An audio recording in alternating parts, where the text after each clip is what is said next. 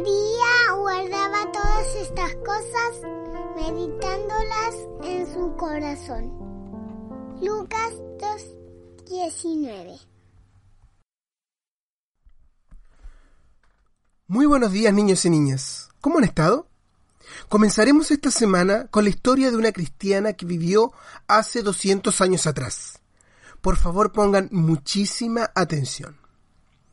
Elizabeth Fry fue una cristiana que nació en Inglaterra en el año 1780. Desde su niñez se le enseñó a amar al Señor Jesús, y ella se propuso en su corazón servirlo de la mejor forma posible. Elizabeth se casó a los 20 años y tuvo 11 hijos. ¿Se imaginan todo el trabajo que tuvo? Bueno, si bien tenía mucho trabajo en casa, ella nunca dejó de pensar qué hacer por el Señor. Constantemente le regalaba ropa y comida a las personas que no tenían nada. Y también ayudó a establecer una escuela de enfermería. En aquellos días, las personas eran enviadas a la cárcel por crímenes muy pequeños. De manera que en las celdas carcelarias había todo tipo de personas con diversos crímenes a cuestas. Y todos compartían el mismo espacio. Algunos estaban allí porque habían robado una manzana o una naranja, mientras otros estaban allí porque habían cometido crímenes horribles, que es mejor no mencionar. Las cárceles eran lugares crueles y vergonzosos. Las celdas eran oscuras y asquerosas y las ratas se paseaban por todas partes dispersando todo tipo de enfermedades e infecciones, lo cual resultaba en la muerte de muchas personas.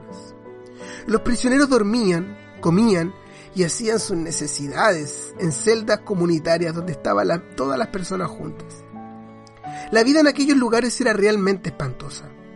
Además, fuera de las cárceles, mucha gente vivía en la pobreza y la indigencia había muchos huérfanos que daban vueltas por las calles de Inglaterra en aquellos años, por lo que, como resultado, muchas personas terminaban en las cárceles porque no había oportunidades para ellos.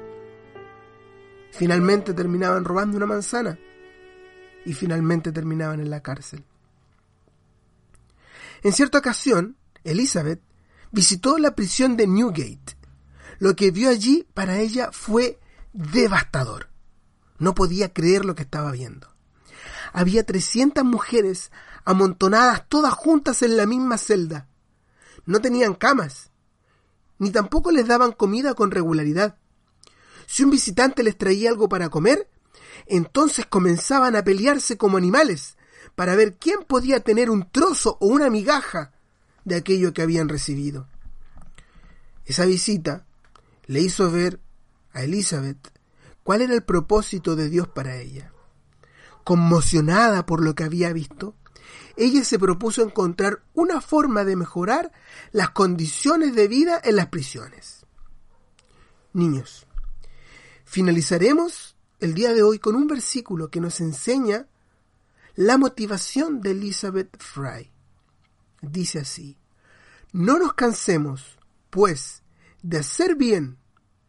Así que, según tengamos oportunidad, hagamos bien a todos los hombres. Gálatas 6, versículos 9 al 10. Continuaremos con esta interesantísima historia el próximo miércoles. No se la pierdan. Paso a paso con mi Salvador, paso a paso.